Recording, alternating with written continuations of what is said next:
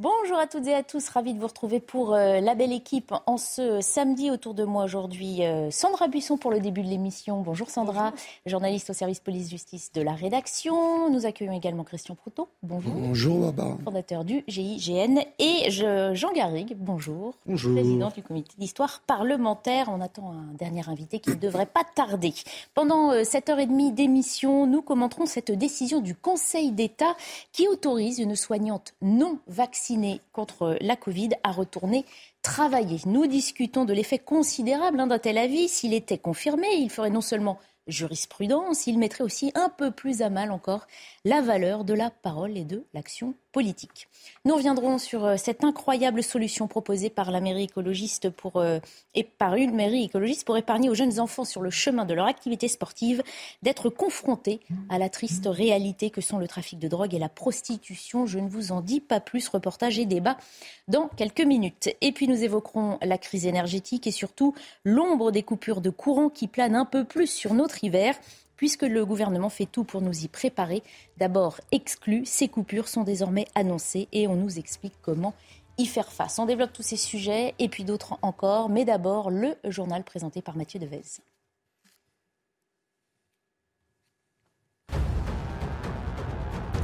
Emmanuel Macron se veut rassurant concernant le risque de coupure d'électricité cet hiver. Pas de panique, assure le président de la République lors d'un entretien à TF1 en marge de sa visite aux États-Unis.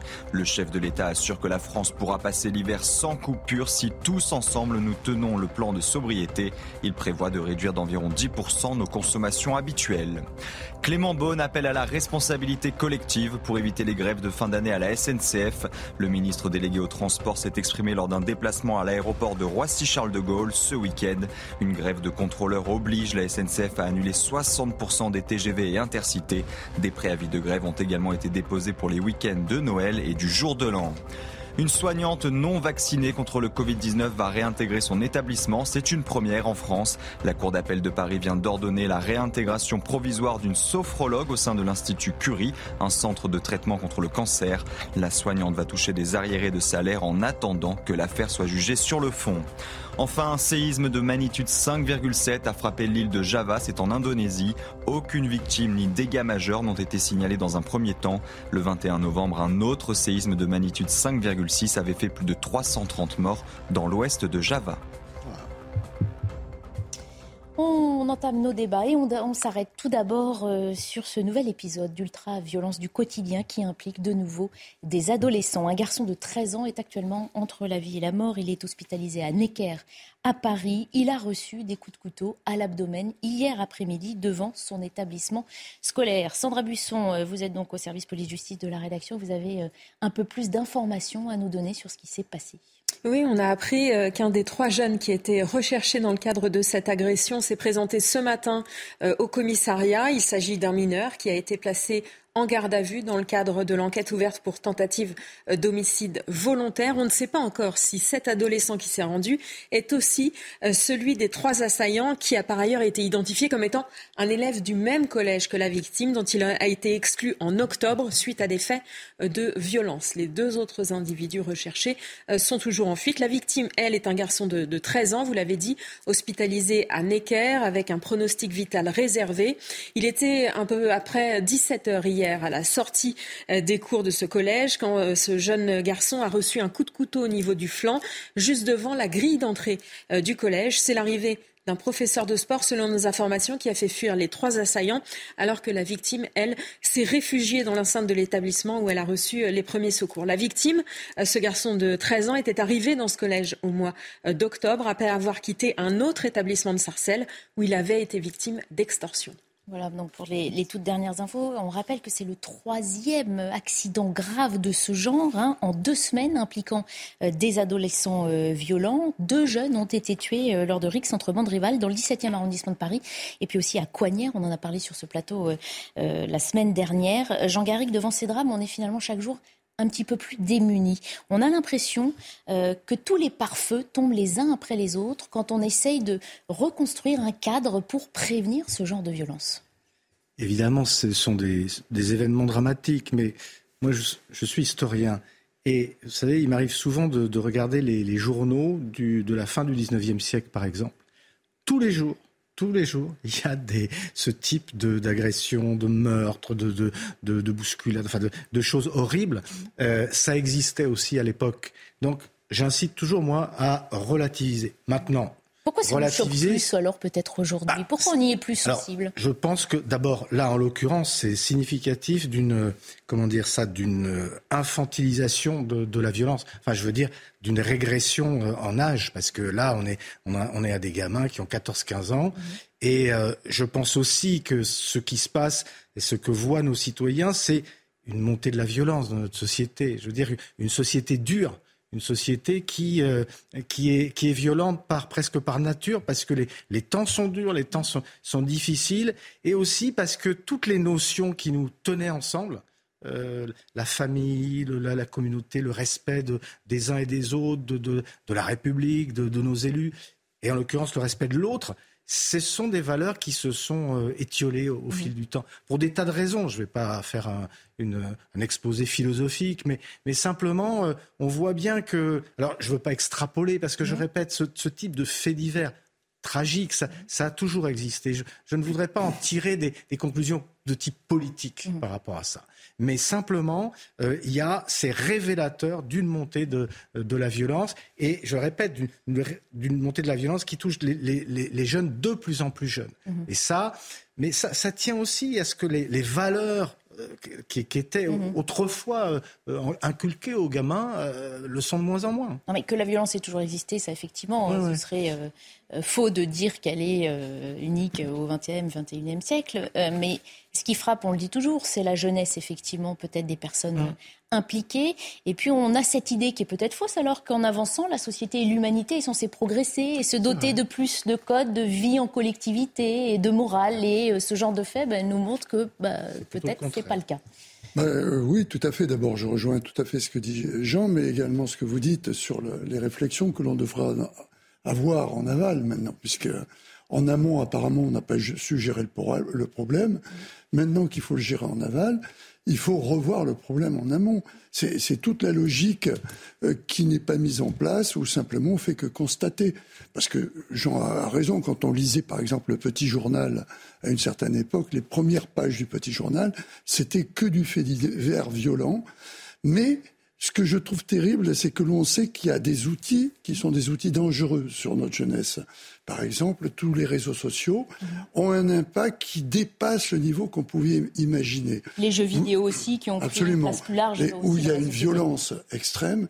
Et, donc, il y a une, cette espèce de culture de la violence qui, d'une certaine manière, transparaît euh, sur une jeunesse qui n'est plus encadrée comme elle l'a été. Mhm. Euh, Vous êtes d'accord sur la part des repères et de, du cadre qui s'évanouit finalement hein, autour d'une certaine partie avec de la jeunesse ce problème sociétal qui est quand même euh, connu et on, tourne en rond, même si euh, on veut l'égalité de l'homme et de la femme à juste titre, il faut bien se dire qu'on n'a pas su mettre en place du travail des deux, du phénomène des divorces, des, des couples monoparentaux. Mhm. On n'a pas eu l'encadrement qu'il aurait fallu avoir quand une maman rentre après avoir travaillé comme une malade euh, dans des entreprises à, 22h, 23h, il n'y a mmh. qu'à se, souvenir de, certains films qui l'ont présenté, euh, comme Intouchable par mmh. exemple, eh bien, vous avez euh, la vraie problématique de qu'est-ce qu'on fait des enfants? Qui, qui est derrière? Alors on compte sur, sur l'associatif. Mmh.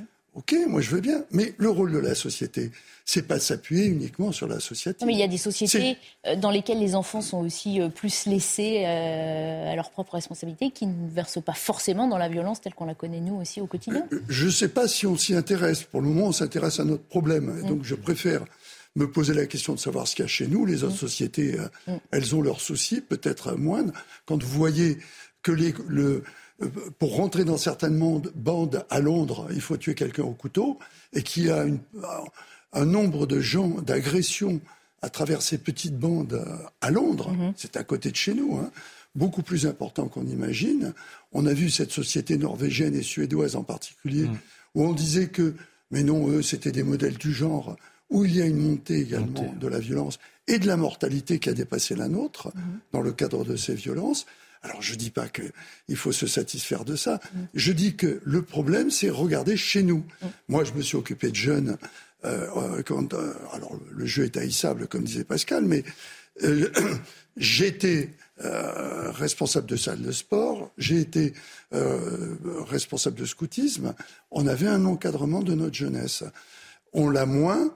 On fait confiance à la, comment dirais-je, à l'associatif mais l'État devrait réagir beaucoup plus et s'impliquer beaucoup plus. Mhm. Et les maires sont un peu livrés à eux-mêmes. Il y a mhm. l'électricité, il y a, il y a le prix de l'eau, il y a le, tout. Bah, on sait qu'il y a plusieurs pare-feux. Il y a effectivement, il y a, enfin, il y a la famille. Quand on parle d'éducation, il y a la famille. Il y a ensuite l'école qui peut rattraper quelques manquements sans se substituer euh, à l'éducation familiale. je pense euh, qu'on se, on se tromperait en. Mais c'est un peu ce que disait euh, Christian. si, si on l'associatif, l'école et l'État ne peuvent pas tout. Je veux dire, ça part des familles, ça part de, d'une, d'une prise de conscience. Mais alors, cette prise de conscience, elle est difficile parce qu'évidemment, il y a des familles monoparentales, il y a des familles dont de, cultures différentes, euh, où le, la, la, prise en charge de, l'enfant euh, ne s'effectue pas euh, de, de, la manière idéale dont il faudrait l'espérer je veux dire, il y a, il y a plein de facteurs comme ça, les réseaux sociaux qui amplifient, euh, qui, qui finalement banalisent mm. euh, toute, toute, cette violence. Mais je répète, pour moi, le, le, point cardinal, ça reste ce qui se passe dans la famille, les valeurs qu'on inculque. Je veux dire, mm. c'est clair. Un, un, gamin à qui on a toujours dit euh, n'utilise pas la violence, ne, ne, ne, ne, sois pas nuisible à ton, à ton prochain, etc. C'est sur des trucs de, de base. Mais vous savez, dans les écoles de la République, il y a 100 ans, on enseignait ces, ces trucs-là, ces trucs très très basiques, les cours de morale. C'était et c'était quelque chose qui imprégnait. Maintenant, ça n'imprègne plus pour des tas de raisons, mais à l'époque, ça imprégnait les gens. On va remercier Sandra Buisson de nous avoir apporté ces éclairages. On n'en a pas plus pour l'instant, mais on se doute que vous reviendrez dans les émissions suivantes pour faire le point euh, sur euh, cette affaire. Direction Lyon à présent, plus précisément sur la plaine de Gerland, un quartier dans lequel de nombreux jeunes viennent faire du sport, sauf que ce quartier abrite aussi de la prostitution et du trafic de drogue. De nombreuses familles sont très embêtées de devoir faire subir ce spectacle à leurs enfants et la colère les a poussés à lancer une pétition pour demander au pouvoir public d'agir. La mairie écologiste a trouvé la solution mais elle est assez surprenante. Je ne vous en dis pas plus, je vous laisse regarder ce reportage d'Olivier Madinier et on en discute ensuite. Plus d'une centaine de camionnettes sont stationnées 24 heures sur 24 sur près d'un kilomètre dans le quartier du stade de Gerland, à quelques mètres à peine de ce haut lieu de la prostitution, des terrains de sport où s'entraînent chaque jour des dizaines d'enfants. Les scènes de racolage et de trafic en tout genre se déroulent sous leurs yeux. Les enfants qui ont de 4 à 16 ans, qui viennent là tous les jours, euh, voient des scènes d'exhibitionnisme, des femmes nues, euh, des personnes louches, euh, certains qui suivent des enfants. Ils ont déjà vu des hommes en train de pratiquer des actes sexuels avec des femmes dans ces voitures-là, donc c'est catastrophique. Ce père d'un jeune garçon licencié du club de rugby est en colère. Il a vu la situation empirer et déplore l'inaction des pouvoirs publics. Qu'est-ce qu'on leur dit après nos enfants? Moi, qu'est-ce que je lui dis à mon fils? S'il me pose une question Par chance, pour l'instant, il m'a pas posé de question. Il regarde avec des yeux bizarres. Mais qu'est-ce que je lui dis? Qu'est-ce que je peux lui répondre? Moi, je vais l'emmener, mon fils, à la mairie de Lyon et je vais demander aux élus, à ce moment-là, qu'ils répondent. S'il me pose une question, je promets que je le ferai. Je l'emmènerai répondre, euh, poser la question aux élus pour qu'ils répondent à mon enfant. La ville a entrepris la construction d'un mur végétalisé destiné à cacher ce spectacle, une mesure jugée ridicule par les parents des enfants. Les patrouilles de la police municipale sont plus fréquentes, mais les camionnettes continuent d'affluer. Et on accueille euh, Mathieu Langlois. Bonjour, merci de nous avoir euh, rejoints. Vous êtes ancien médecin-chef euh, du RAID. On avait commencé sans vous, mais vous prenez le train en marche. On, en vient à, ce problème donc qui expose, bien malgré eux, de jeunes enfants au trafic de drogue et à la prostitution. Il y a donc à cette réponse apportée par la mairie de Lyon un mur végétalisé. Jean Garrick, c'est un, cache-misère. Pour le coup, on pourrait dire un cache-sexe bien dérisoire cache vert, parce que c'est pas étonnant, venant d'un maire écologiste, d'utiliser la végétalisation. Mais enfin, c'est quand même, euh, on touche un peu le fond là, quand même, de la, d'une forme de cécité, enfin, de, de la part de notamment, on peut dire, de quelques familles politiques, et notamment celle d'une partie des écologistes, parce qu'on sait, on voit à quel point ils se divisent aujourd'hui, mais, mais il y a une tendance à sous-évaluer ce genre de, de problème et, et, à trouver des solutions qui ne sont pas à la hauteur de, de ce qu'attendent les gens. Et là, vraiment, on est dans quelque chose de très concret, quelque chose qui touche des populations de, de citoyens comme, comme vous et moi Et je trouve que c'est quand même. Euh, et puis des enfants qui sont vraiment les, les personnes les plus sacrées dans la société qu'on doit traduit, protéger. Ça traduit une forme d'impuissance surtout. Et l'impuissance, le sentiment de l'impuissance publique, c'est quelque chose qui est fondamental aujourd'hui pour expliquer le, le, le, comment dire ça, le divorce des citoyens avec, avec, les, avec tous les acteurs publics d'ailleurs. Mm. Et, et avoir ce sentiment que on peut rien faire, qu'on trouve comme ça des pis-aller, un mm. truc, bon, un mur végétal, ça donne l'impression que voilà, il y a, plus de, il y a plus de possibilités. Moi, je pense que dans un cas comme celui-là, il y a peut-être des solutions légales, évidemment, oui, c'est mais euh, celles auxquelles on pense normalement en premier, policière, hein, la répression, et judiciaire. Enfin, On a l'impression quand même que c'est ça, c'est vraiment, euh, c'est pas la hauteur de ce qu'attendent des citoyens, tout bêtement. Et comment on peut expliquer ce décalage hein, qui semble à chaque fois apparaître entre les problèmes rapportés euh, à ces mairies écologistes et aux solutions qu'elles semblent vouloir apporter? Parce que c'est pas la première fois qu'on en parle sur nos plateaux. Je ne sais pas si euh, Mathieu Langlois voulait dire ça. Moi, j'ai envie de dire que la, mairie de Lyon, elle n'est pas du tout précurseur dans, le domaine, parce que la mairie de Paris, ça fait très longtemps. C'est pas un mur vert qu'elle a mis, mais la prostitution, elle est carrément euh, dans, la forêt, dans le bois de Boulogne ou le bois, de Vincennes.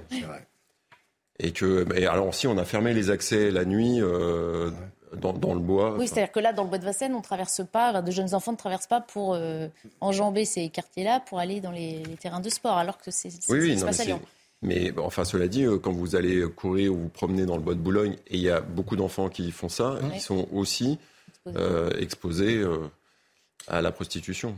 Christian Proutot, sur ce, décalage hein, qu'on, finalement on relève à chaque fois euh, qu'on parle d'une décision d'une mairie écologiste face à un problème qui est, lui, très concret, très sérieux. Non, mais ce qui est étonnant, c'est que cette affaire, elle doit durer depuis un certain temps, ah si j'ose m'exprimer ainsi. Mm. Il a fallu qu'on propose une idée stupide pour que tout d'un coup, on s'intéresse à un problème qui est là depuis un moment. Mm-hmm. Euh, on aurait pu poser le problème avant de dire qu'on voulait mettre un mur végétalisé auquel il faudra le temps de, pousser, mm. cela dit en passant, en plus, euh, et, et, qui fait que on met l'accent sur un problème qui est choquant, euh, de se dire que ça a pu se développer pendant un certain temps sans mmh. que la force publique, et en particulier c'est la responsabilité également du maire, hein, mmh.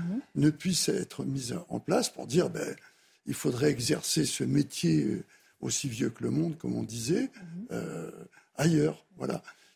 Alors, Comment bah, on sait que sur le sujet, effectivement, c'est pas nouveau non plus, hein, que le pouvoir politique est assez frileux. On se pose régulièrement la mmh. question euh, qui faut-il sanctionner euh, mmh.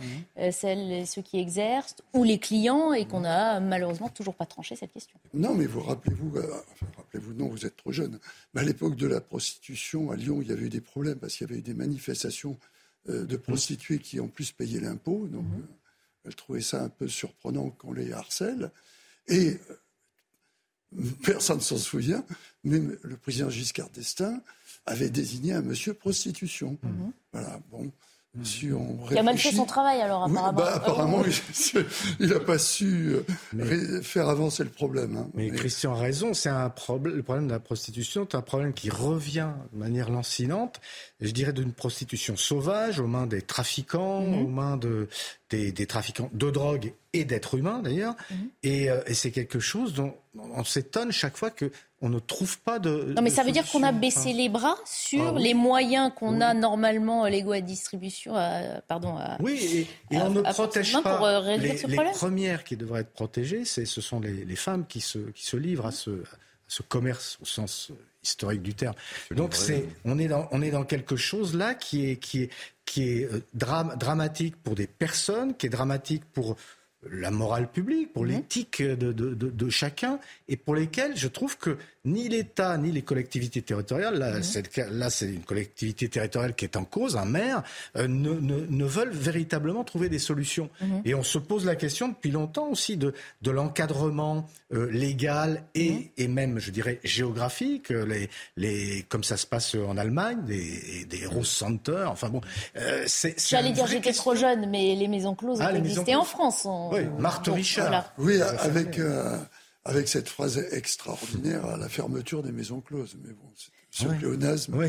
mais, mais, en dehors de faire sourire. Non, mais c'est une vraie question parce, que, vraie parce que, ça permettrait d'encadrer, de réguler, d'assainir, enfin, et, et et on voit bien que la société, là, elle, enfin les acteurs politiques, parce que c'est mmh. quand même à eux, là, ne prennent aucune décision. C'est quand même un peu euh, terrible. Quoi. Mais tu l'en restes à la, à la loi de s'appliquer dans ces quartiers-là, à la police d'aller traquer euh, ce qui se fait d'illégal. En tout cas, euh, par, rapport à ce qu'a dit euh, Jean Garrigue sur le. C'est le racolage qui est interdit. Hein. Mm. Le... Mais stationner en véhicule. Moi, c'est sûr que euh, je pense les, les, victimes, les premières victimes, c'est malheureusement les, les prostituées. Ah, oui, oui. Le, terme se livrer, je n'aurais pas choisi ça parce que je pense que malheureusement, elles sont souvent elles contraintes. Sont livrées, oui, bien elles sont souvent contraintes et forcées. Qu'il y a des, des, réseaux, il y a énormément d'enrichissement, comme d'ailleurs pareil, on retrouve pareil évidemment pour la, la, les, stupéfiants.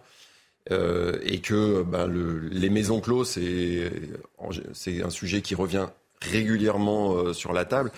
En tout cas, sur le plan sanitaire, c'est sûr que ça permettrait euh, de, cadrer, de cadrer la prostitution. Et la prostitution, malheureusement, c'est vieux comme le monde. Il faut arrêter de rêver, ça ne va pas disparaître. On se doute aussi que la, réponse qui est apportée, on entendait hein, les parents excédés dans le reportage, euh, la réponse ne va pas les satisfaire. Un mur végétalisé, non.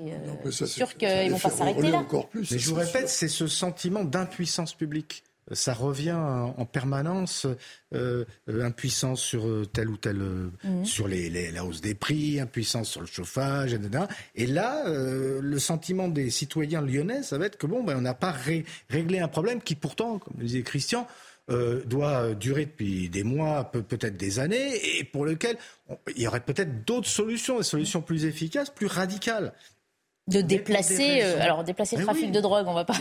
Ça se fait de, fait quand euh, il y a des descentes de police, mais c'est vrai de déterminer les quartiers de prostitution loin des terrains de sport des enfants. Voilà, je pense qu'il y a des solutions pour ça. Ce qu'ils veulent surtout, c'est pas voir, en fait. Voilà. D'ailleurs, vous, vous l'avez dit en introduction, c'est le côté cache-misère qui, mm. qui, est, qui, est, assez hypocrite. Mm qu'en fait, on se fiche bien euh, de la vie de ces, femmes, je parle mm. pas de, mais la société euh, s'en moque un peu. Par contre, on ne veut pas la voir et encore moins en, bas de chez soi. Aller se promener dans le bois, bon, c'est un geste, on le fait, on, ne vit pas dans le bois de Boulogne. Mm. Mais quand c'est en bas de chez vous, euh, quand vous rentrez le soir et tout, là, c'est là où on voit la, limite de ce système. On précise d'ailleurs au passage que ce mur végétalisé va coûter 500 000 euros. Donc c'est pas non plus euh, une petite dépense euh, publique. On parle d'un budget qui pourrait aussi servir à d'autres choses. Non, mais ça, veut dire que on reconnaît qu'il y a un problème. tout le monde en est. Euh, mais qu'en plus, on fait un centre officiellement, un centre comme les centres qui que l'on a en Espagne, en Allemagne, en Suisse, je crois aussi, où c'est autorisé, un, centre érotique, enfin, à défaut d'érotique ou de.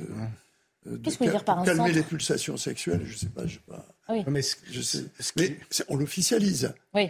Alors, elle est de fait officialisée puisqu'ils sont tous les véhicules sont stationnés là. Oui. Tout le petit commerce s'exerce euh, dans chaque véhicule, et puis on l'enferme pour euh, ça. cacher ce sein que je ne saurais voir. Très poétique, mais, euh, la réalité est plus cruelle. Je le veux bien citer Molière. Vous n'avez pas fait gaffe, mais dans, dans, le reportage, là, on voit les bus, enfin les, les camionnettes, dont, parle Christian, et il y a une camionnette de ah CRS de, de, police qui, passe Qui passe juste au même moment. J'ai deux anecdotes à vous, à vous, raconter pour montrer que la, chose n'est pas nouvelle. Euh, quand j'étais un bébé, euh, nous habitions près, en lisière du bois de Boulogne, et mon père m'a raconté que quand il me promenait dans mon landau de bébé, eh bien, il y avait des prostituées qui venaient, qui disaient, oh, qu'il est mignon ce, ce bébé. Donc voilà, elles étaient vraiment. Mais J'en ris, mais c'était en même temps tragique parce que ces femmes-là, elles étaient exposées comme ça au, tout venant, à toutes les agressions de la vie, euh, sans doute euh, au trafic de stupéfiants, etc. Ce que vous décrivez là, c'est peut-être une période aussi où elles étaient plus insérées dans cette société aussi, puisqu'il y avait cette proximité peut-être avec euh, les passants, un père de famille et son enfant. Vous avez raison, il y, avait sans doute, oui, plus de, voilà, plus de sociabilisation de, de ces, de, de, de ces femmes. Euh, et j'ai un autre, j'ai une autre anecdote. Quand, quand j'étais au service militaire, au château, quand j'étais au service militaire au château de Vincennes, sur la terre, sur le, le, le, rond-point qui est devant le château de Vincennes, eh bien vous aviez régulièrement des, des dames qui venaient travailler, qui embarquaient dans des, dans des camions avec je ne sais qui et à qui pouvait arriver n'importe quoi. Mmh. et aucun euh, véhicule de police pour euh, réguler, surveiller, protéger ces femmes, parce que l'essentiel, c'est de les protéger. Donc moi, je trouve que on marche sur la tête sur cette affaire. Sont toujours aux abords du bois de Vincennes. Ah, l'activité est toujours euh, en cours et que ce territoire-là, d'ailleurs, dépend, hein, même euh, près de la commune de Vincennes, de Paris. Précisons-le, puisque les, les, deux bois qui entourent Paris hein, sont propriétés de euh, la capitale. On va s'arrêter quelques instants. On ouvrira une page dédiée à la santé juste après la publicité pour revenir sur cette question de la réintégration des soignants non vaccinés contre la Covid. On évoquera également la situation de plus en plus tendue à l'hôpital, puisqu'en France, nous faisons face en ce moment à trois épidémies. A tout de suite.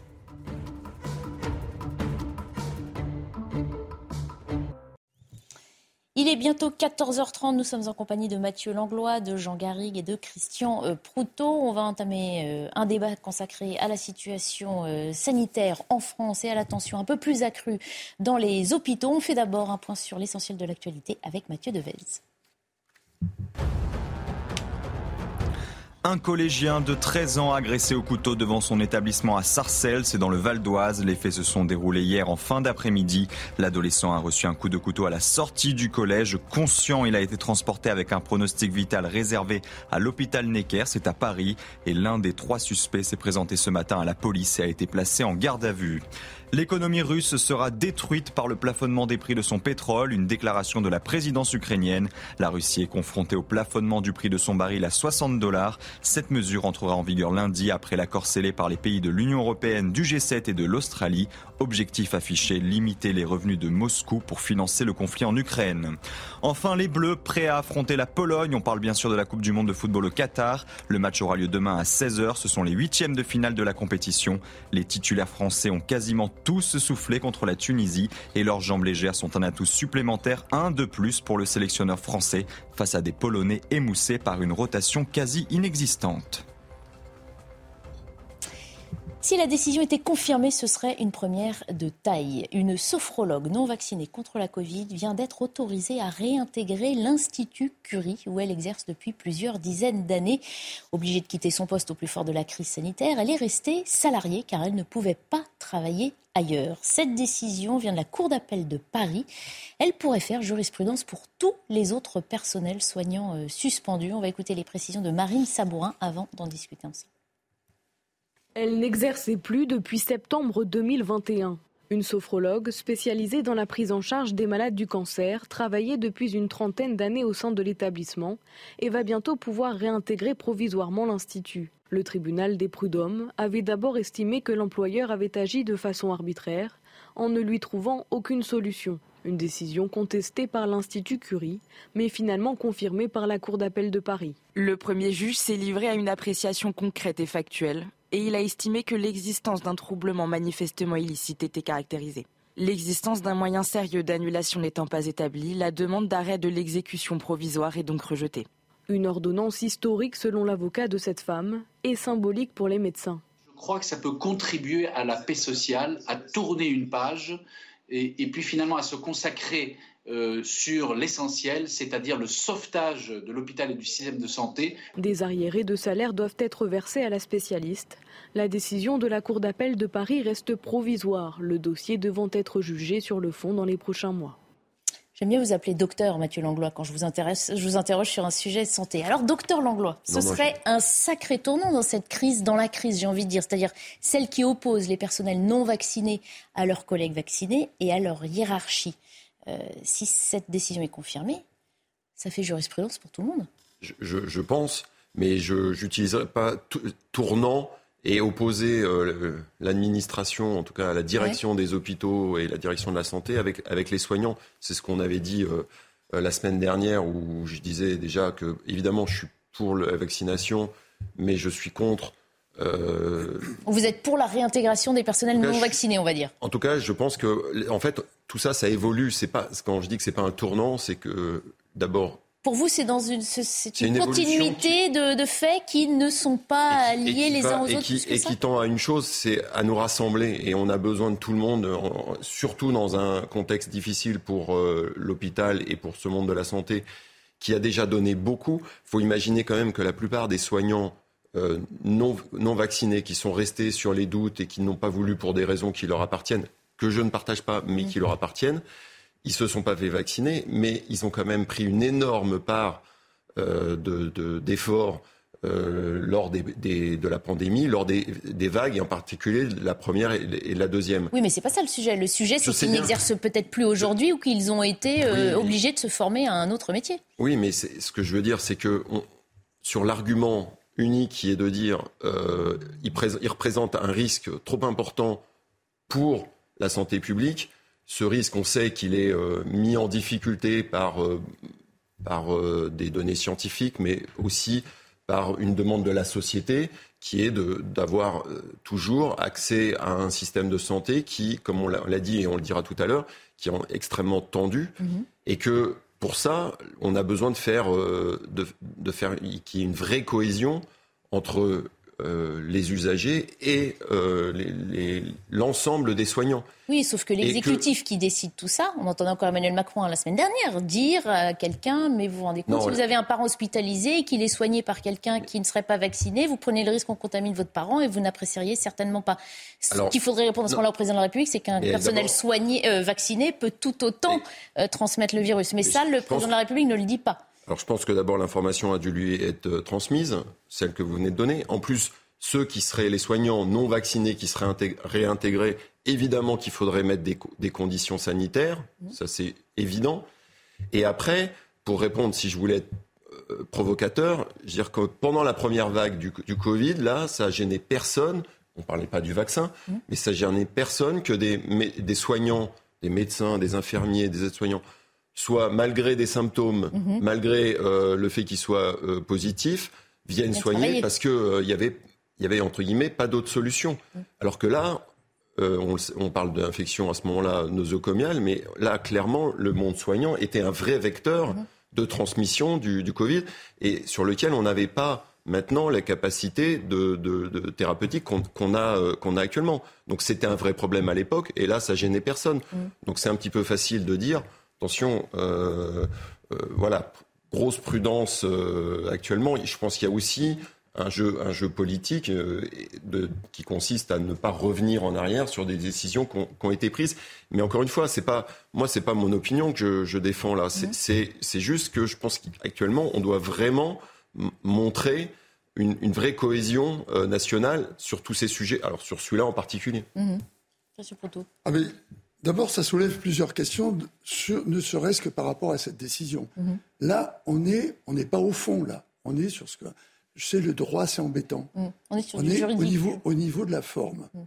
C'est-à-dire qu'aurait dû faire le, euh, le centre, qui est l'Institut Curie. L'Institut Curie, face à cet emploi, cette dame qui travaillait pour eux en sophrologie, dont on pourra euh, discuter peut-être. Euh, un certain temps sur est-ce que c'est comme médecine par rapport à, euh, au Alors attention, on ne va pas rentrer sur qui est plus utile que d'autres, c'est encore Je le dis d'autant plus facilement que cette dame était en contact avec des cancéreux, a mm. priori. Mm. Donc, euh, qui, sont, qui étaient beaucoup plus vulnérables, ce qui peut expliquer la décision. Mais qu'il n'y ait pas et c'est ce que dit le droit, mhm. qu'on n'ait pas apporté de solution autre, puisqu'elle travaillait pour l'Institut Curie depuis 30 ans, mhm. euh, travaillait à distance, etc., puisqu'il suffit, il s'agit en sophrologie plutôt d'entretien.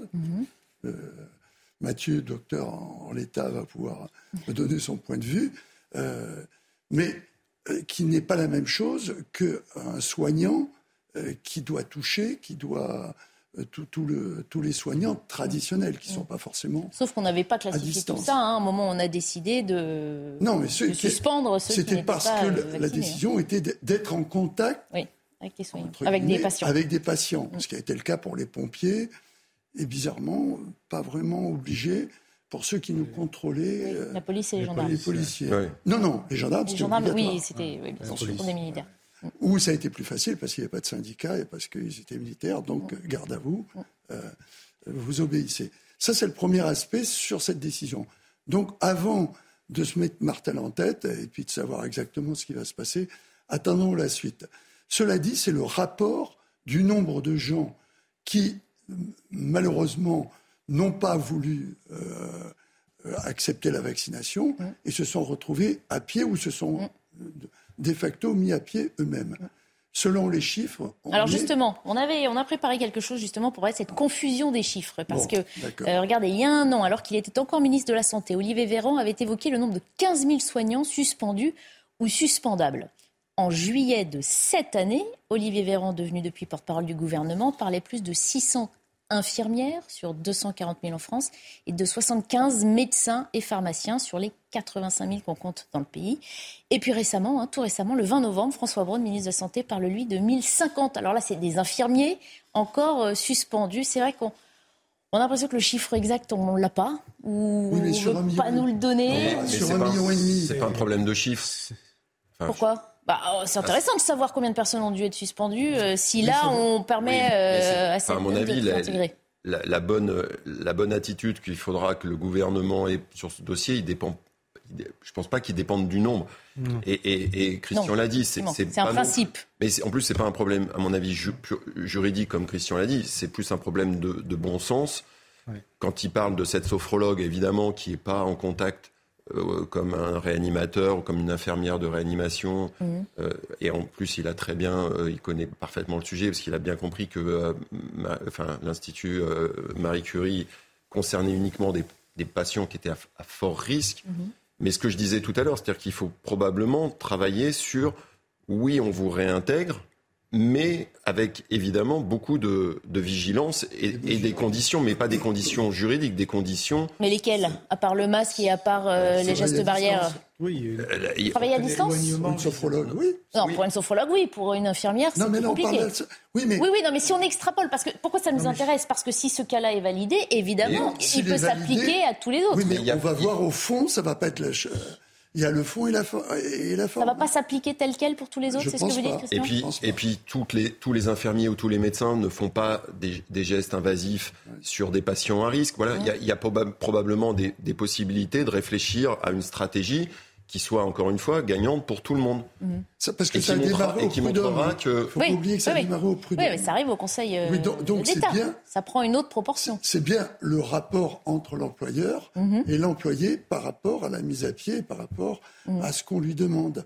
Et donc, il était en devoir de l'employeur de proposer une autre, une autre formule. C'est tout. Oui, je crois que c'est. Oui, Jean Carrigue aussi sur la, mise à mal, que ça ajoute encore un peu à la parole politique aussi, parce que finalement ça vient aussi contredire des choses qu'on a entendues euh, il y a deux ans, il y a un an et demi. Complètement. Moi, ce que j'aimerais comprendre, c'est comment euh, les, les, chiffres ont évolué, euh, comme vous l'avez montré. C'est-à-dire qu'on mhm. est passer à de plusieurs milliers à, à 1500. Est-ce que ça veut dire que sans parler non plus des mêmes profils. C'était ça aussi qui était souligné. On parlait de soignants, on parlait d'infirmiers, on parlait de différentes catégories peut-être. Mais est-ce que cette, euh, ce qui voudrait dire, quelque part, ça peut vouloir dire qu'au fond, la stratégie politique qui était la une forme de menace, euh, a fonctionné? Il faut quand même rappeler que, que cette euh, stratégie politique, la menace qui pesait sur les, soignants, leur, disant il faut se faire vacciner, reposait quand même d'abord sur des analyses sanitaires, je veux dire sur le, jugement des spécialistes, mm. qui disaient que le vaccin protégeait et euh, diminuait les chances de, contamination c'est cet aspect scientifique, il a évolué peu à peu. On, a vu que bah, le, vaccin protégeait pas tant que ça de la contamination, que, que les choses. mais dès lors qu'on nous disait que le vaccin réduisait les risques, ça voulait bien dire que les personnels soignants vaccinés avaient moins de chances de transmettre le virus, mais pouvaient toujours le faire. C'est ce qu'on le savait. ça, on le savait dès le départ. Mais ce que je veux dire, c'était induit par la première euh, affirmation. Il se pourrait que l'explication que, cette méthode ait marché. Je veux dire que ça ait convaincu. Oui, donc on est dans la politique pure. De, soignants de, revenir, parce que c'était ça l'idée. Et c'est pour ça qu'il continue toujours sur, ce, sur cette. Il y a à la fois l'idée de ne pas revenir sur sa, sa, parole. sa parole politique, et l'autre étant de, de dire ben, c'est comme ça que peu à peu on convainc les gens d'aller. Alors, Certains vont vous dire qu'on manipule les masses, mais Bien sûr, mais là où on en est rendu, euh, c'est que dans beaucoup d'autres pays maintenant, euh, ils sont réintégrés. Donc l'opinion publique voit ça et elle se dit bah, pourquoi pas en France que l'opinion publique, elle a été aussi très touchée, très émue par le, sacrifice des soignants à ce moment-là pour entrer. Moi, moi-même, si vous voulez, j'ai évolué sur cette question parce que, à la base, moi, j'étais partisan de ne pas réintégrer parce que le, la moindre victime qui pourrait y avoir parce qu'un un soignant n'a pas été vacciné, mhm. ça serait un mort de trop. Et ce serait inadmissible. La victime qui aurait été, qui aurait été contaminée par un personnel vacciné, vous faisiez quoi? Bah oui. Bah, Bon, non, on serait retourné voilà, vers l'État. Hein. Oui, on aurait dit c'est fait l'État. Mais, oui, bien sûr. non, mais si vous voulez. Mais j'ai évolué parce que je me dis aujourd'hui que, d'abord, effectivement, il y a ce facteur risque qui touche aussi les personnels vaccinés, etc. Qu'on Que euh, on voit bien qu'il y a une demande sociale de les réintégrer. C'est très important aussi que, la demande. sociale... ça veut dire qu'on change d'avis selon euh, l'air du temps, le sens du vent, mais finalement ça décrédibilise. Alors pour le coup, les motivations euh, données au départ. En toute la crise, les politiques ont évolué en fonction aussi des paramètres scientifiques qui évoluaient en fonction aussi de, de, de, de la dangerosité du Covid. Donc, moi, je pense que c'est pas c'est pas anormal d'évoluer sur cette question. En tout cas, il faut que les politiques, quelquefois, ils soient capables aussi d'évoluer. Le général de Gaulle, en 58, il veut pas donner euh, l'indépendance de l'Algérie, mmh. et il termine en faisant exactement le contraire de ce qu'il avait dit. Euh, bon, l'histoire lui en sait gré parce que c'est quand même c'était important. Non, mais je, je prends cet exemple, mais c'est pour vous montrer qu'aujourd'hui, à condition non, mais à condition de, à condition de, de dire que euh, on va ensuite, euh, au cas par cas, évaluer la dangerosité. je pense, comme, comme le dit Christian, une sophrologue, elle a peut-être pas besoin d'être en présence physique de, du malade. Non, mais voilà. Donc, euh, mais c'est comme ça qu'il faut faire. C'est comme ça qu'il faut faire. Mathieu Langlois voulait réagir? réagir énormément de non, non, je, suis, je suis tout à fait d'accord avec ce que vient de dire. C'est souvent le cas. Avec, avec, avec, avec Jean Gary, euh, et c'est pour ça que je pense que le mot évolution par rapport à un tournant ou tout ce qui est brutal, c'est, c'est pas la vérité. C'est on évolue et on évolue tous et la science évolue et c'est ce qui est bien. Après, par rapport à ce qu'il a dit, c'est-à-dire que euh, j'aurais rêvé qu'il ait euh, raison, c'est-à-dire que l'immense majorité des soignants, on se soit vaccinés parce qu'on pensait que c'était notre devoir en tant que soignant de, de, de couper euh, la transmission euh, de, du virus et que c'était une obligation mm. euh, sur des bases scientifiques. Mais il faut être, euh, faut être franc. Oui. Euh, il y a beaucoup de soignants, et j'en connais beaucoup, qui sont vaccinés parce que. leur job. Exactement, parce que parce n'avaient pas le choix, parce que c'est obligatoire. ça, ça, ça, fait naître entre guillemets. Euh... Mais il y a beaucoup de Français aussi, hein, soignants ou pas soignants. Sauf que ces soignants-là qui sont qui sont euh, vaccinés contraints et forcés, qui ont ensuite vu, parce qu'ils sont évidemment, euh, bah, en plus ils sont euh, bien renseignés, et qu'ils ont vu que finalement bah, il y avait quand même des doutes sur euh, l'efficacité, des doutes sur la non-transmission, des doutes, des doutes, des doutes, et ben ça a conforté déjà leur première approche qui était de dire moi j'ai des doutes donc hmm. je vais envie d'être prudent, d'attendre. Et en plus, derrière, on voit qu'on continue à taper euh, aussi, enfin, entre guillemets, aussi fort qu'avant. Et tout ça, c'est pas, je trouve que c'est pas sain. Et c'est pour ça qu'il je pense qu'il faut évoluer. Et encore une fois, moi, je j'ai aucun problème. Je défends, quand je dis ça, je ne défends pas mon point de vue. Mais moi, je me suis vacciné pour les raisons euh, qu'a cité euh, Jean. Mmh. Dans le reportage, on entend le professeur Megardan dire que selon lui, ça peut surtout contribuer à la paix sociale et participer au sauvetage du système de santé. Alors on va justement aborder la question puisque la situation euh, se tend apparemment dans les hôpitaux. Le pays est actuellement touché par trois épidémies, grippe, Covid et bronchiolite. Explication de Marine Sabourin et Amita Dem. C'est une situation inédite et inquiétante qui annonce un hiver particulièrement difficile pour les hôpitaux déjà sous tension et les services d'urgence saturés. 6882 enfants s'y sont rendus pour un cas de bronchiolite, selon les derniers chiffres de Santé publique France, un bond de 24% par rapport aux 7 jours précédents.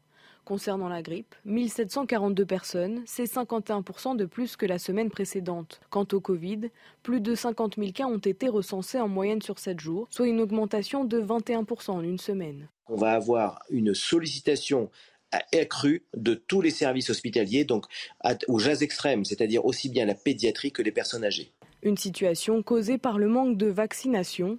Depuis le lancement de la campagne automnale, 2 millions de personnes ont reçu une injection de rappel contre le Covid. Pour les personnes à risque, la quatrième dose rencontre un faible succès. Les 80 ans et plus ne sont que 9,4% à avoir reçu une dose et seulement 7,2% pour les 60-79 ans. Concernant la grippe, 5 millions de Français seraient vaccinés, une baisse de 13% par rapport à l'année dernière. Il faut encore une fois se vacciner, il faut se protéger. On a perdu ces habitudes-là, euh, notamment dans le métro, de ne plus mettre de masque. Et euh, il faut absolument reprendre ces gestes barrières. À quelques semaines des fêtes de fin d'année, Santé publique France et l'assurance maladie conseillent de se faire vacciner au plus vite. Tous Docteur Langlois, vous travaillez à l'hôpital. Les virus de l'hiver, évidemment, euh, on les connaît, vous les connaissez, on les connaît, ils reviennent chaque année. En quoi la situation Est-ce que la situation est vraiment différente en ce moment et comment elle se traduit surtout dans les services des hôpitaux? Moi, je ne travaille pas dans les urgences euh, directement, donc je, vais, je, vais, vous répondre, mais pas en tant qu'observateur de première ligne. mais ce qui est évident, c'est que tous les hivers, depuis mm. que je suis jeune médecin, mm. est une période de tension, de forte tension. Alors là, on a, on a de la chance, il n'y a pas la gastro. Euh, ah euh, ce qui est... Non, mais c'est pour le scénario catastrophe. Euh, donc, de toute façon, l'hiver à l'hôpital est une période tendue, voire extrêmement tendue. mais il faut arrêter de. Là encore une fois, je pense qu'il faut arrêter les, les slogans agressifs et angoissants qui nourrissent beaucoup les médias et, euh, qui sont, à mon avis, euh, l'inverse de ce qui, du, du, message à passer. C'est-à-dire que, évidemment, que les hôpitaux euh, savent faire face à, une, à des périodes de forte tension. Ça ne veut pas dire qu'il n'y a pas des stratégies, qu'il n'y a pas des choix difficiles parfois à faire, mhm. que ça demande évidemment une implication de l'ensemble de la communauté soignante. Donc je vous renvoie au sujet ah bah, j'y viens aussi, oui, justement. précédent. mais il faut, faut rassurer. On, l'hôpital qui est, qui est quand même connu dans le monde entier, l'hôpital français, euh, et quand je dis l'hôpital, c'est aussi toute la médecine, euh, enfin tout le système de santé français qui est considéré comme un des plus performants au monde. Il faut pas, faut pas, faut ni se faire peur et ni, ni décevoir, parce qu'il y a en effet une période où euh, viennent s'associer euh, une épidémie de bronchiolite, l'épidémie de grippe qui n'a pas encore vraiment. Vous, vous nous dites, évidemment, on sait faire face et tout ira bien. Alors après, encore une fois, hein, vous défendez l'hôpital, c'est normal, euh, Mathieu Langlois, mais c'est vrai qu'on a tous grandi avec cette idée-là, système de santé le plus performant au monde que d'autres nous envient. Et puis la crise Covid est passée par là. Et devant ce qui pouvait se passer dans notre pays, certains ont un peu perdu la foi dans ce système de santé, puisqu'on reconnaissait des failles. J'ai raté quelque chose, parce que je pense que l'hôpital... Il a fait face, certes, mais en, mettant aussi en lumière euh, certains euh, dysfonctionnements. Eh ben oui, eh ben on s'améliore. Le, but à travers des, euh, à, travers des crises, c'est ce qu'on appelle en, gestion de crise, c'est-à-dire qu'on a l'obligation de, de s'améliorer après des événements. On n'avait pas connu de pandémie depuis euh, tellement longtemps que, évidemment, euh, ça a été difficile. Mais difficile ne veut pas dire impossible, et surtout ne pas se contenter de ça, savoir derrière ce qu'il faudra améliorer. Mais c'est, enfin, il faut arrêter de, de fantasmer sur euh, l'hôpital qui demain va s'écrouler. Enfin, faut... bah, on fantasme pas, on est tous là aussi pour soutenir hein, ces médecins. Malheureusement, régulièrement, ils viennent aussi sur nos plateaux dire que ça va de plus en plus mal et qu'ils n'arrivent plus à exercer leur métier. Et des médecins aussi, j'en connais, qui, euh, qui utilisent ce, cette angoisse collective pour euh, soutenir, pour faire du corporatisme, pour demander des moyens, des budgets. Et, ça, à mon avis, c'est une erreur. Mhm. Alors revenons à cette question euh, précédente. Si on réintégrait les personnels soignants euh, non vaccinés euh, de façon immédiate et à supposer qu'ils reviennent tous, est-ce que la situation s'améliorerait d'un coup à l'hôpital en ce moment? Bah, Non. Non? Non, non, moi je pense que non. Quand on sait le nombre de soignants qu'il y a, c'est-à-dire un million et demi, je crois, mhm. évalué, le pourcentage de ceux qui ne sont pas vaccinés, c'est c'est plus un problème de, de, principe ou de règles d'éthique ou de règles au contraire de simplement euh, sur l'éthique, mais par rapport à euh, l'apaisement, mhm. qu'une efficacité sur un système de santé qui n'a pas eu les effectifs qu'il aurait dû avoir, comme beaucoup de systèmes d'État euh, mhm. depuis la RGPP. c'est-à-dire la manière dont on a voulu gérer les fonctionnaires, qui était la vache à lait de, mhm. de l'État, semble-t-il, et dont on découvre l'utilité, voire le côté indispensable dans les problèmes de santé, dans les problèmes de sécurité, dans les problèmes d'enseignement. Voilà, c'est tout. C'est savoir ce que l'on veut de l'État et à ce moment-là, mettre les moyens en place. Et c'est pas 15 000, en supposant que ce soit le chiffre bah maximum qui est donné, euh, hmm. qui va changer grand-chose. C'est par rapport... Parce que 15 000, ça semble beaucoup. On disait la même chose par rapport aux enseignants qui n'ont pas pu être intégrés... Euh, ou qui n'ont pas pu rejoindre à la rentrée. Rappelez-vous, c'était la panique. Pareil, il y a un million euh, qui est dans la à peu près, ouais, un million, de, hein. euh, de, de, sachants et qui enseignent. et c'était 4000 postes. Mais oui, c'est ridicule. C'est-à-dire, bien sûr, dans, dans, le lycée où il manquera la personne qui aurait pu être, euh, qui aurait pu faire en sorte que, il ne manque pas le prof de géo, le, ou je ne sais pas qui. Non, c'est mathématiques, prof de mathématiques. Mais c'est pas beaucoup. Le problème, c'est que ce dont on parle, mmh. c'est sur 10 ans, mmh. voire plus. C'est ça. Et ensuite, attirer. Je, je, je, veux absolument que Jean, qui connaît bien ce sujet aussi, revenir sur un intérêt apporté par la profession.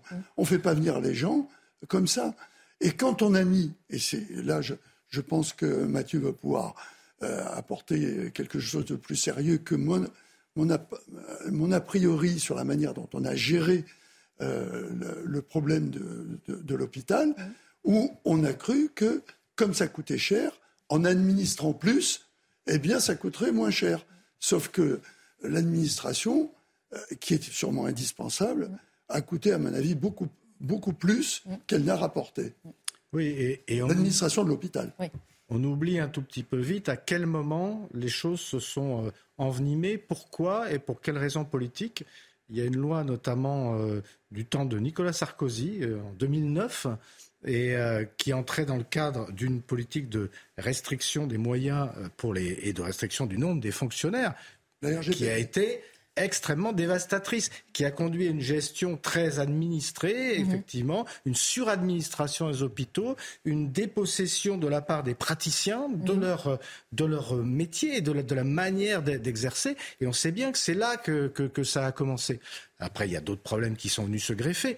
Et alors là, on est tous dans le catastrophisme parce qu'on a vu euh, effectivement que la, crise euh, Covid, qui est quand même une crise exceptionnelle, historique, elle a conduit à beaucoup de, de problèmes, d'insuffisances, etc. Mais il faut bien voir que c'est la conséquence de quelque chose de beaucoup plus ancien. Pareil pour les, la médecine généraliste, etc. Les, les, bon, oui, c'est un mal profond euh, qui. Donc, donc moi, je crois qu'il faut, il faut quand même un peu raison garder, voir qu'il y a des causes qui sont très lointaines, très, très profondes que les, soignants, ils ont fait tout ce qu'ils pouvaient et que franchement, ah, ils sont. On est d'accord, hein, euh, je fais partie de ceux qui les soutiennent, il n'y a aucun souci là-dessus. Mais comme de tenir un discours positif comme le fait Mathieu, mm. parce que parce qu'on entend tellement à longueur de médias des discours catastrophistes, alors que parce que ces discours catastrophistes, il faut bien voir qu'ils démobilisent notamment les jeunes. Ils démobilisent les jeunes futurs enseignants, les jeunes futurs soignants, futurs infirmiers, et il y en a même beaucoup qui démissionnent. Et donc ça, je veux dire qu'il faut quand même le manier avec beaucoup de précaution.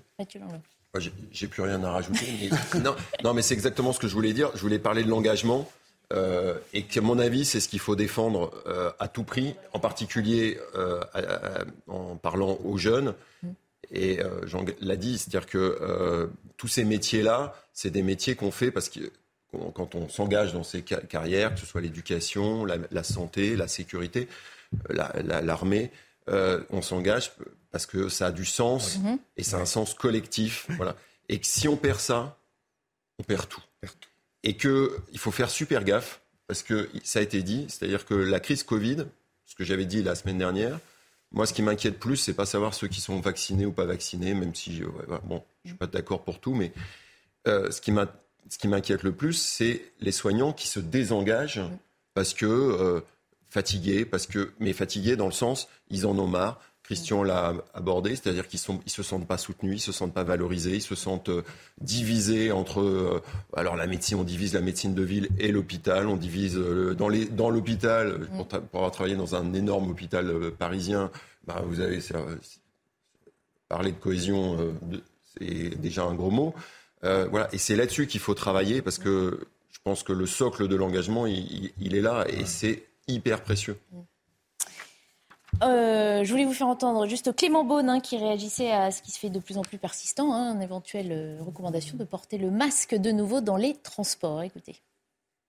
Dans les trains, dans les métros, dans les bus, dans les avions, je le dis très solennellement, portez le masque. Je sais que on en a un peu perdu l'habitude, de tous, que c'est parfois un peu contraignant, mais c'est aujourd'hui notre meilleure arme, parce que vous voyez que les chiffres remontent. Si on veut éviter qu'ils augmentent trop rapidement, retrouvons des gestes simples. Et donc, euh, à chaque fois qu'on a un lieu confiné, c'est du bon sens et c'est du pragmatisme. Chacun connaît maintenant les gestes à avoir. Il faut porter le masque. Et dans les transports publics, notamment les transports du quotidien, je pense euh, au métro, au bus, euh, on est parfois serré. Retour euh, du masque, notamment dans les transports, Mathieu Langlois, c'est quelque chose qu'il faut répéter. Il faudrait surtout qu'on n'ait pas perdu, euh, et qu'en en, fonction des, vagues, c'est en permanence, c'est pas uniquement par rapport à, ce que dit l'actualité, c'est si vous êtes symptomatique, ou en tout cas si vous vous sentez symptomatique, c'est-à-dire si vous toussez ou si vous êtes enrhumé, ben vous portez le masque, et en particulier dans les milieux clos, et euh, pas attendre que le gouvernement vous dise de le faire y quelque chose que les Japonais, hein, il faut le rappeler, font déjà depuis 20 euh, ans, 30 ans. Quand ils sont malades, ils, se, ils protègent les autres. Voilà, on se quitte là-dessus, on part en pub et puis on viendra euh, sur le reste de l'actualité. Il est bientôt 15h, euh, on va reprendre nos débats animés de ce samedi. On fait d'abord un point sur l'essentiel de l'actualité avec le rappel des titres de Mathieu Devez. Clément Beaune appelle à la responsabilité collective pour éviter les grèves de fin d'année à la SNCF. Le ministre délégué au transport s'est exprimé lors d'un déplacement à l'aéroport de Roissy-Charles de Gaulle. Ce week-end, une grève des contrôleurs oblige la SNCF à annuler 60% des TGV et intercités. Des préavis de grève ont également été déposés pour les week-ends de Noël et du jour de l'an. Une soignante non vaccinée contre le Covid-19 va réintégrer son établissement. C'est une première en France. La Cour d'appel de Paris vient d'ordonner la réintégration provisoire d'une sophrologue au sein de l'Institut Curie, un centre de traitement contre le cancer. La soignante va toucher des arriérés de salaire en attendant que l'affaire soit jugée sur le fond.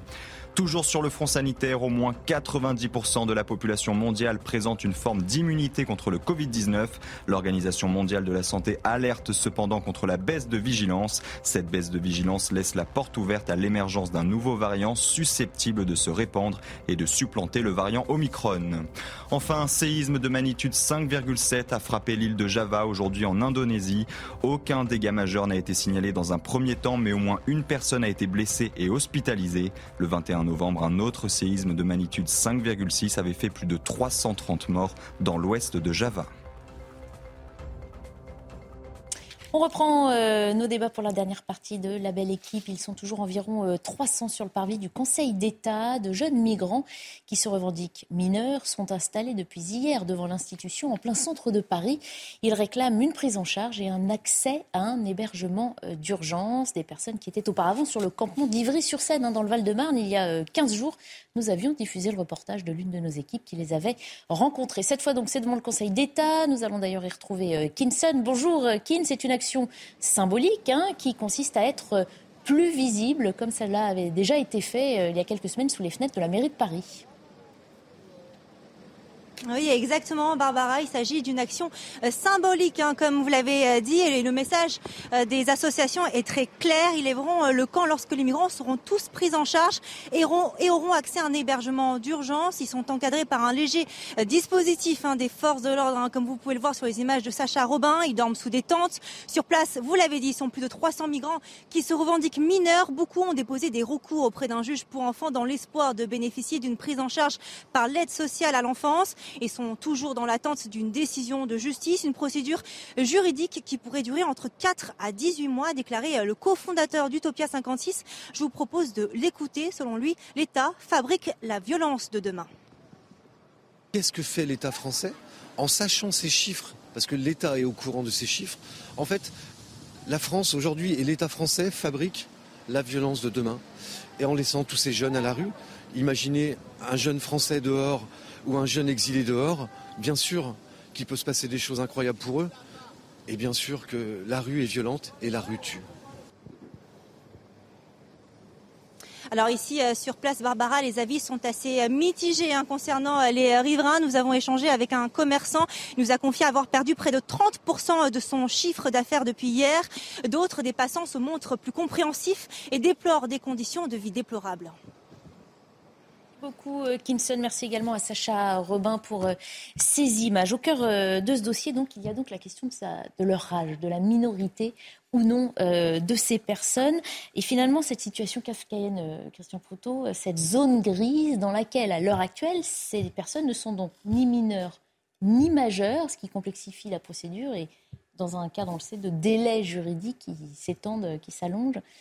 Comment on se sort de cet imbroglio? Ben, on se sort en prenant une décision de considérer qu'il y a un problème qui soit majeur ou pas, c'est tout. Parce que euh, être majeur, c'est à quoi? À un jour près. Hein mmh. euh, déjà, on n'est pas fichu de définir l'âge de quelqu'un euh, entre 3 et 4 ans. alors là, je parle devant Mathieu, il va, il va peut-être m'apporter un correctif. Mais scientifiquement, autant les arbres, on arrive à, en science, comptant les trucs, à, connaître les anneaux, à savoir quel âge ils ont, pour, à la fois parce que pour certaines personnes, c'est éthiquement pas admissible de faire des recherches sur l'âge. Mhm. Il, y, a un problème déontologique pour certains, mais je crois qu'en plus on est limité scientifiquement. Même le résultat scientifique qu'on mhm. pourrait avoir est à 3-4 ans près. Donc euh, s'il y a cette erreur, euh, cette marge d'erreur, euh, cette marge d'erreur qui en valeur absolue fait 6 ans, hein. mhm. trois dans un sens, trois dans l'autre, on est à 6 ans. Il faut se poser la question de comment on gère le problème. Et en dehors du fait que ça pourrait paraître pour. Parce que si ça a été fait par euh, quelqu'un qui fait de l'art moderne, on dirait que c'est une installation. Mais là, ce n'est pas une installation. C'est vraiment la, mis en place un problème que l'on ne veut pas aborder. Mhm. Est-ce que cette jeunesse, et je suis d'accord à ce moment-là avec le, avec le, le, monsieur qui parlait, qui a, de, cette, de cette association, mhm. euh, si demain on met tout ça à l'abandon, il ne faudra pas s'étonner tout d'un coup d'avoir des vols à la tire, d'avoir. Euh, donc on a une responsabilité qui soit là, euh, qu'on les remette dans un avion ou qu'on les remette pas dans un avion. De toute façon, il faut prendre une décision. Mhm. Comme on sait qu'on ne peut pas les remettre dans un avion parce qu'on ne sait pas où on va les mettre, eh bien, il faut assumer. Et je suis désolé, assumer, c'est encadrer. Mhm et ne pas laisser simplement à l'associatif se, Ce que dit l'association, là, c'est accuse l'État de se rendre complice de la violence qu'il dénonce, ailleurs. Jean Garrigue, ah, vous comprenez? C'était des associations militantes aussi, le vocabulaire qui est employé. Bien sûr. Est peut-être un peu excessif.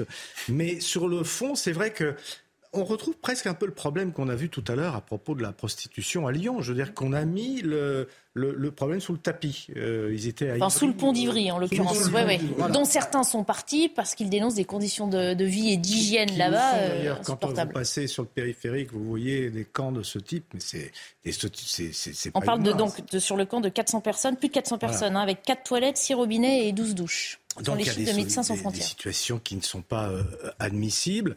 Alors c'est vrai que il y a deux, deux logiques qui se heurtent. C'est la logique humanitaire d'abord, je pense qu'elle doit prévaloir. On est quand même le pays des droits de l'homme, malgré tout.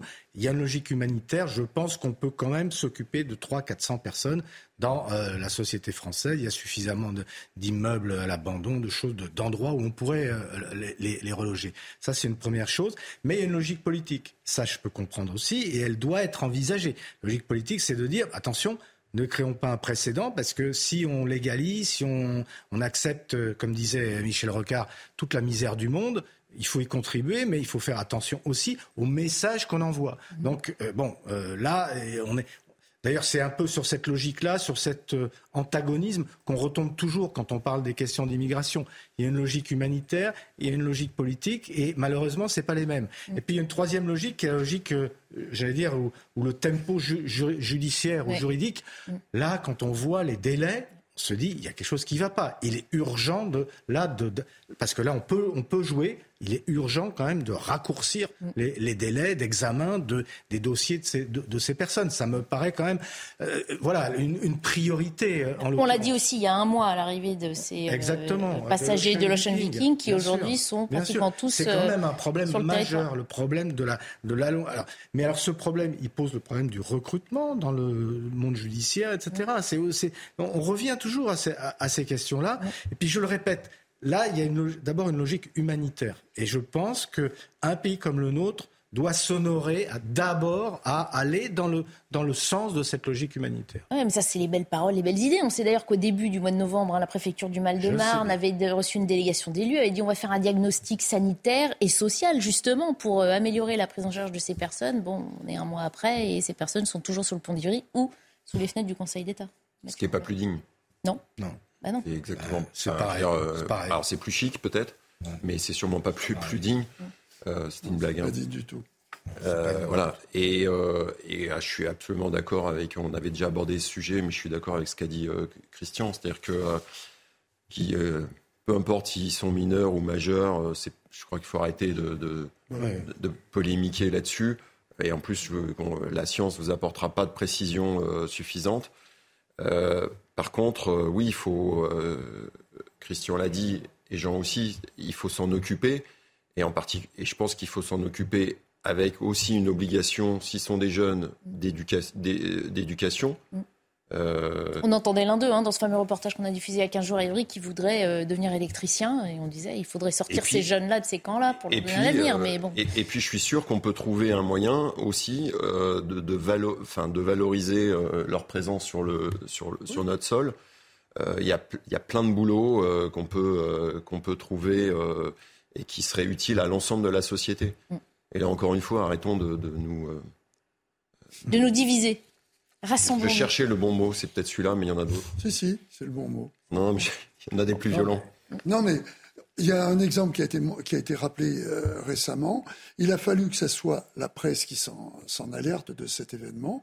C'est un jeune de, qui venait de je ne sais plus quel coin d'Afrique, euh, qui a été recueilli par une famille grâce à de, l'associatif. Mmh. En trois ans, il ne connaissait pas son âge. Hein. Mmh. En trois ans, il a passé son bac. Hein. Euh, et il a été reçu dans une grande école comme euh, d'ingénieur à Lyon. Et il a fallu faire une, euh, je ne sais plus comment on appelle ça, euh, une litchi là pour une cagnotte. Une cagnotte pour faire son, pour le faire inscrire dans cette école. Et il va terminer ingénieur.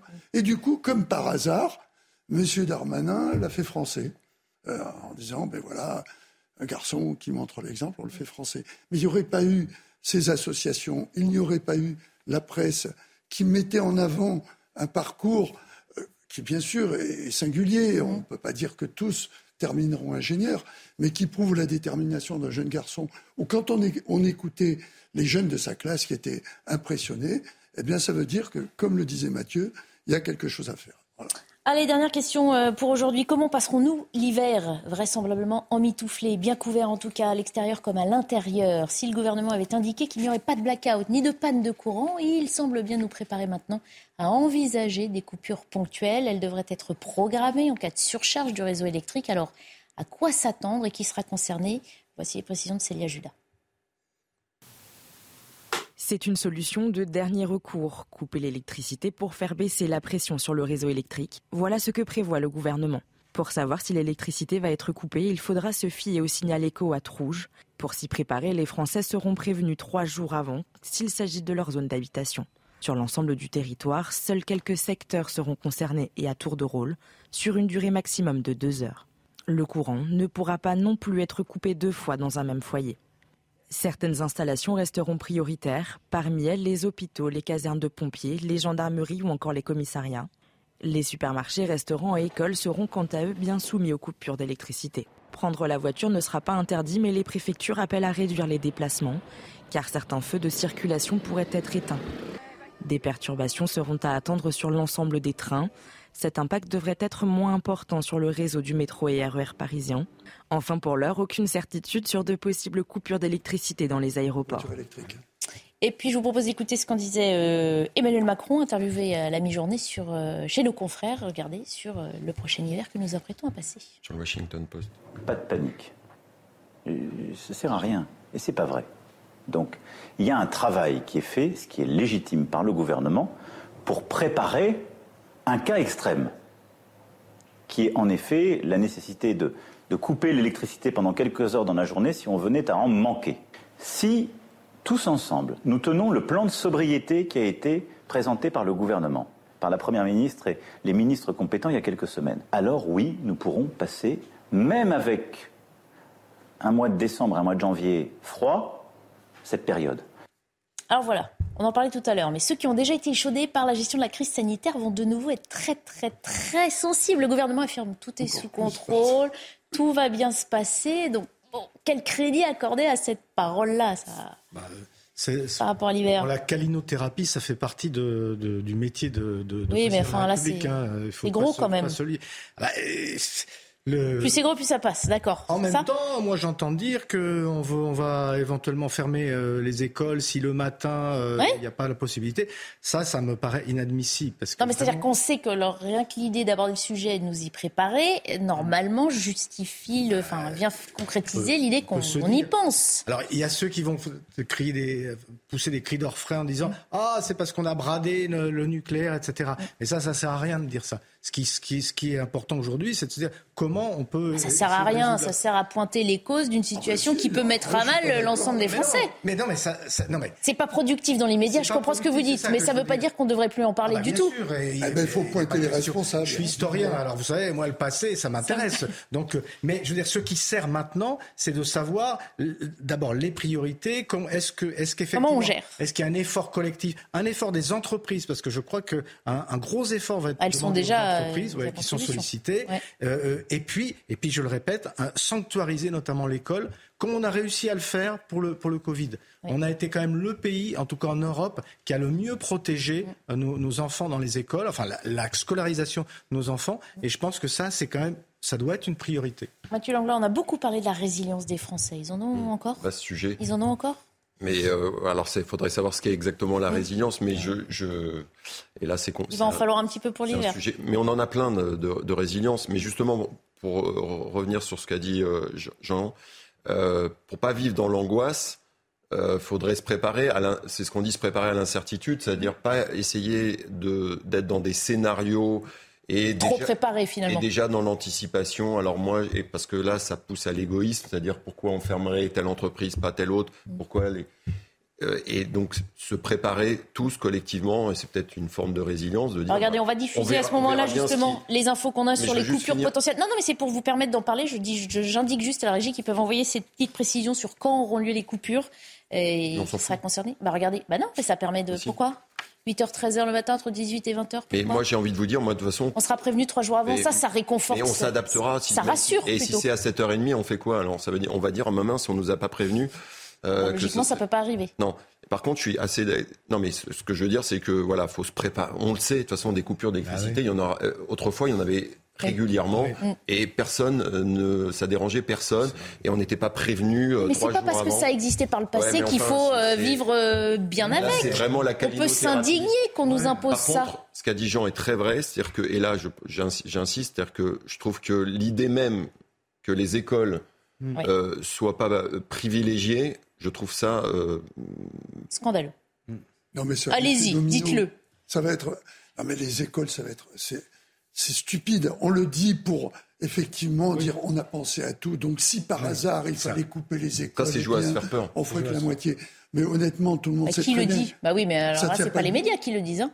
Bah, ça a été repris. Euh... ils ne devraient pas le dire. Oui. On ne devrait pas le dire parce que, parce que ça doit être la, la, priorité. Et comme, comme le dit Christian, ça sera un effet domino. Parce qu'il faudrait garder les enfants à la maison, donc consommer plus d'électricité à la maison. Enfin, non, ça, ça paraît absurde. Il y a une chose qui me surprend, c'est qu'on ne parle pas de tout ce qui est public et entreprise. Les entreprises, ce sont les plus grosses consommatrices. Euh, ah bah, il y en a certaines qui ont suspendu leur activité, déjà. il y en a qui s'adaptent. On voulait vous passer, mais on n'a pas le temps. Un reportage sur ceux qui passent aux heures de nuit. Et encore faut-il se le permettre, trouver des volontaires dans l'entreprise euh, pour pouvoir euh, donc travailler pendant les heures à moindre consommation. Mais à une époque, on a eu ce problème d'énergie, il y avait la chasse au gaspillage. La chasse au gaspillage, elle est simple c'est l'éclairage public. Mmh. C'est hallucinant de voir le périphérique ah mmh. allumer tous les lampadaires. On peut faire un lampadaire sur deux.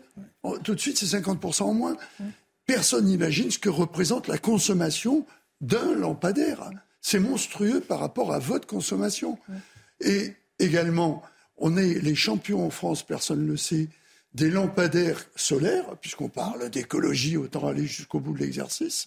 Euh, en particulier, une ville de Dakar a été complètement, la ville de Dakar a été complètement équipée et sécurisée parce que on sait que l'éclairage public. Ça, c'est pour le sud de la France, alors. Hein.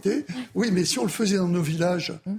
dans tous les villages qui se plaignent justement de leur facture électrique, au lieu de faire des lampadaires euh, machin qui coûtent une fortune, hum. ils auraient leur, leur lampadaire solaire.